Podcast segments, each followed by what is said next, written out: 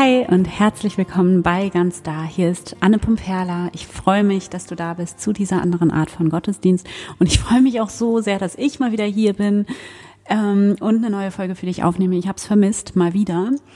Und ähm, vielen lieben Dank auch für eure Rückmeldungen und Nachfragen, wann ich mal wieder eine neue Folge rausbringe. Es freut mich einfach so sehr, dass dieses Vermissen auf ähm, Gegenseitigkeit beruht.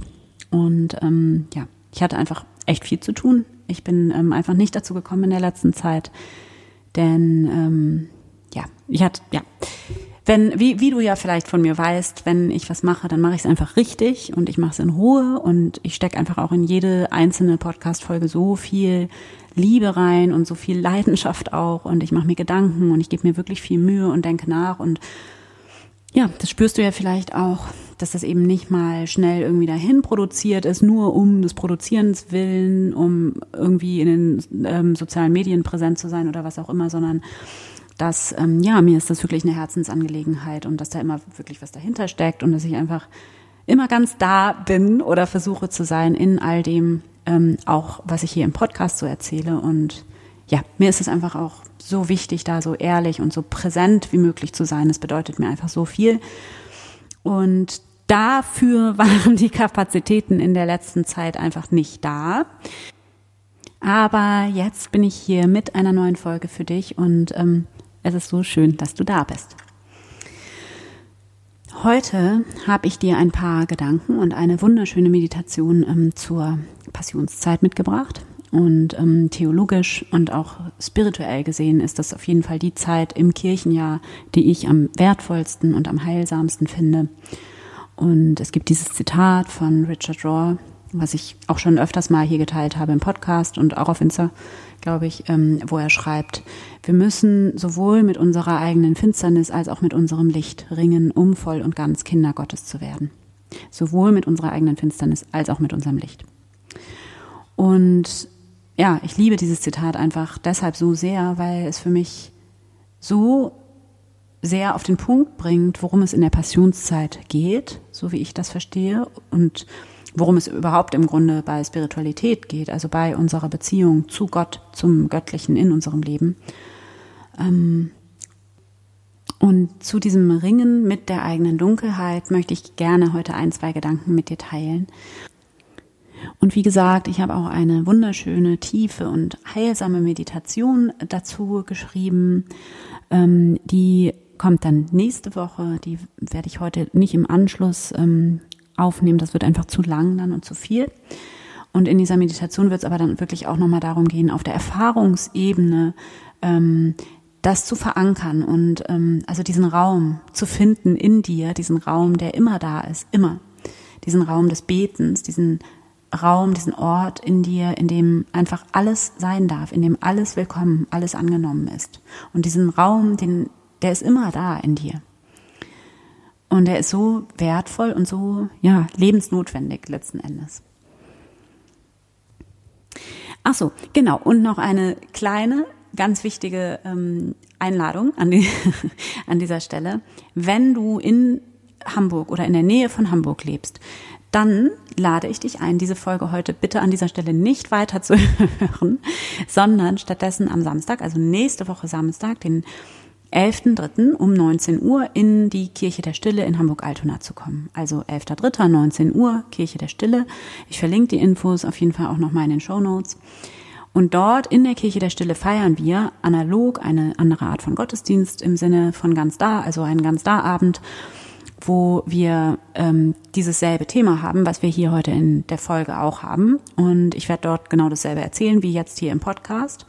Und ähm, auch die Meditation ist dieselbe, die wir dort miteinander machen. Nur, dass es eben analog stattfindet, dass es dadurch den Raum für Austausch gibt und den Raum, ja, uns gegenseitig zu unterstützen und in den Austausch zu kommen und zu inspirieren und ja, dadurch diese Erfahrung zu machen, dass wir nicht allein sind mit unseren Fragen und mit unserer Suche, sondern dass wir gemeinsam unterwegs sind. Genau, also dazu meine ganz herzliche Einladung. Ich freue mich schon.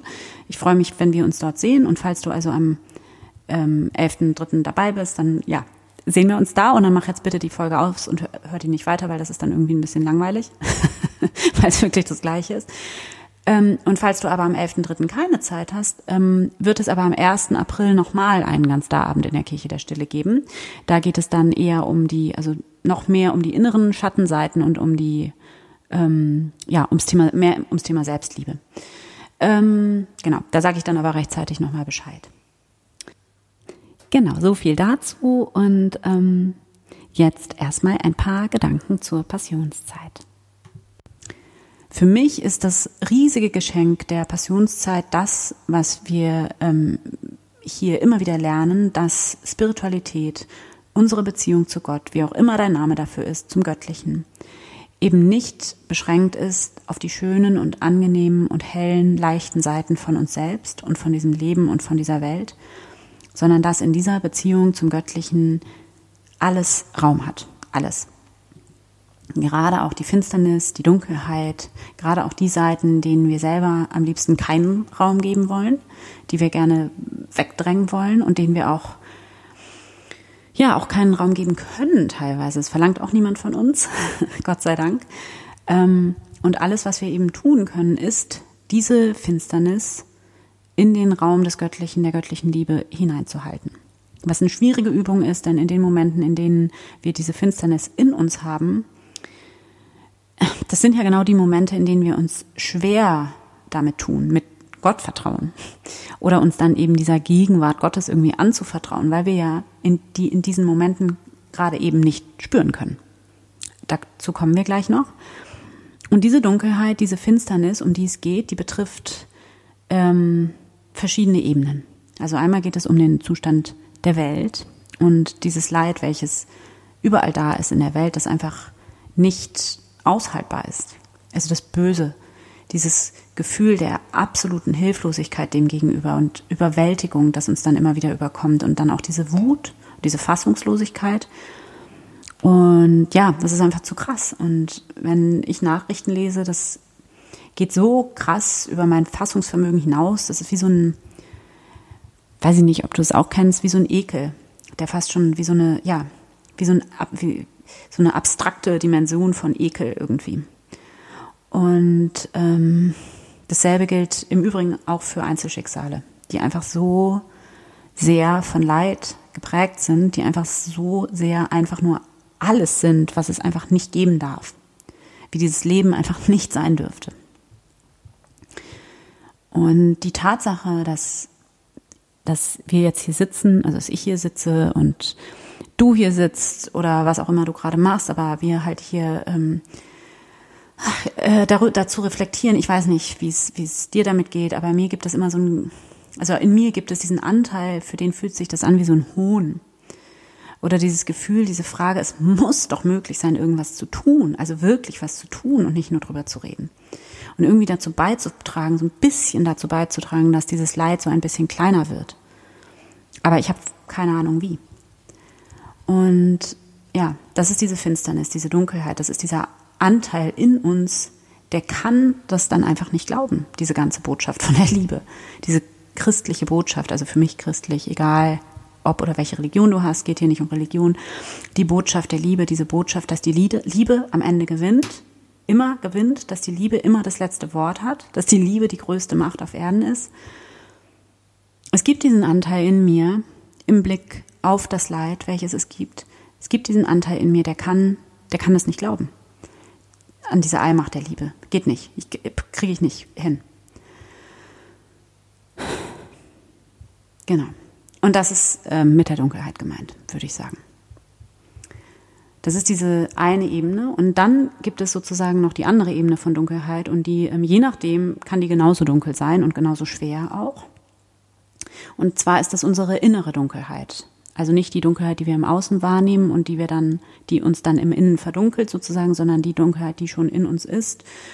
Und das meint wirklich sozusagen unsere Schattenanteile, also die Seiten an uns, die wir uns nicht erlauben zu leben, die wir nicht integriert haben. Es meint aber auch Gefühle, die wir nicht zulassen wollen oder können, unsere Traurigkeit oder Wut oder Angst, innere Zerrissenheit, das nicht vertrauen können, das nicht perfekt sein, was auch immer wir selbst dann darunter verstehen. Also dieses ewige Zurückbleiben hinter den eigenen Ansprüchen. Aber auch natürlich richtiges, reales Misslingen, Versagen, Scheitern unsere Fehler, unsere Einsamkeit, Abgeschnittenheit, die Erfahrung von Getrenntsein, wörtliche Übersetzung von Sünde. Ähm, und auch vielleicht wirklich, ja, wirkliche Boshaftigkeiten, die wir auch irgendwie in uns haben, die ja in uns auch da sind. Dieser Egoismus, dieses nicht liebevoll sein können, diese Tatsache, dass wir andere verletzen, immer wieder. Und ja, manchmal reicht es im Alltag auch runter auf so ganz kleine Handlungen. Also, ja, in denen wir einfach nicht sozusagen, ja, den eigenen Ansprüchen nicht gerecht werden. Da geht, also bis dahin reicht es ja schon, also dass man dann halt doch mit dem Fahrrad, äh, mit dem Auto fährt, anstatt mit dem Fahrrad oder sowas. Ähm, und so weiter und so fort. Was auch immer es ist, all das auf allen möglichen Ebenen, was wir so gerne nicht wären, was wir gerne anders haben wollen, loswerden wollen, was wir verstecken wollen, vor uns selbst, vor anderen. Und oft sind es ja genau auch die Seiten, die, ähm, ja, die in unserer Gesellschaft keinen Platz haben. Das Ganze an uns als Menschen, als Individuen, was sperrig ist, zu nachdenklich, zu sensibel, unproduktiv, kompliziert, anstrengend. Das, was nicht so ohne weiteres funktioniert und läuft. Genau, das meint die Dunkelheit. Und in der Passionsgeschichte im Neuen Testament ist für mich die zentrale und unfassbar berührende Erzählung dazu ähm, Jesus in Gethsemane. In der Nacht, wo Jesus sich, also, also nach dem letzten Abendmahl, und also Donnerstagnacht ist das sozusagen, ne? also in der, an der, in der Nacht vor dem Karfreitag, wo Jesus gekreuzigt wird, wo Jesus dann nach dem letzten Abendmahl so eine Todesangst hat und sich dann zum Beten in die Stille zurückzieht und ja, er, wo er diese Erfahrung macht von dieser absoluten Einsamkeit und dieser Gottverlassenheit wirklich und dieser Todesangst, weil er weiß, was passieren wird und weil er auch weiß, dass es unvermeidbar ist und wo er dann immer wieder betet, lass diesen Kelch an mir vorübergehen. Also wo er sich überhaupt nicht wie sonst immer so einfügt und hingibt und ähm, an den Willen Gottes ähm, und diesen auch in Vollmacht verkündigt, sondern wo er selber wirklich existenziell mit seinem Schicksal ringt und diese Erfahrung der Gottverlassenheit tatsächlich macht, an der Stelle diese menschliche, menschliche Erfahrung. Und wo er all das im Gebet vor Gott hinlegt oder in Gott hineinlegt. Ähm, und mich berührt diese Erzählung immer wieder so sehr, weil es eben nicht darum geht, also weil wir hier in der Spiritualität Jesu, sag ich mal, also in der Beziehung, die Jesus zu Gott lebt. Aber dasselbe kennen wir im Übrigen auch aus der hebräischen Bibel, aus den Psalmen zum Beispiel, weil wir hier etwas darüber lernen, worum es in dieser Beziehung mit Gott, mit dem Göttlichen in uns und unserem Leben geht und darüber, wie Beten geht. Und dass es hier eben nicht darum geht, dass immer alles klar ist oder dass wir immer zu allem Ja und Amen sagen müssen oder dass wir uns demütig einfügen müssen in den Willen Gottes, geschweige denn, dass wir immer nur Licht und Liebe und happy clappy sein müssen, sondern dass Gott, das Göttliche, dass das Gebet dieser Raum ist, dieser, dieser Ort, an dem alles sein darf. Alles. Also dass das eben nicht, ich habe das ja anfangs auch schon gesagt, dass wir, dass wir, das ist das, was wir bei Jesus lernen können und in der Passionsgeschichte eben, dass Spiritualität eben nicht beschränkt ist auf die schönen und angenehmen und hellen, leichten Seiten von uns und von diesem Leben und von dieser Welt, sondern im Gegenteil, dass unsere Beziehung zu Gott, zum Göttlichen, dass das dieser Ort ist, in dem alles Raum hat, alles, in dem wir unzensiert sein dürfen. Und ja, und diesen Ort zu finden in mir und um mich herum, diesen Ort des Göttlichen als diesen Raum, an dem alles sein darf, in dem alles willkommen und angenommen ist. Und zwar, und das ist ja eine echte Paradoxie an der Stelle, weil diese Dunkelheit, die wir im Gebet vor Gott legen, ja meistens genau ähm, das verdunkelt. Also, dass wir Gott in dem Moment ja nur als abwesend erfahren. Und dennoch dann aber das in Gott hineinzulegen. Das ist das, finde ich, was, also was ich in den Psalmen immer so krass finde und was, ähm, was wir auch hier in Gethsemane von Jesus lernen können, so wie ich das deute.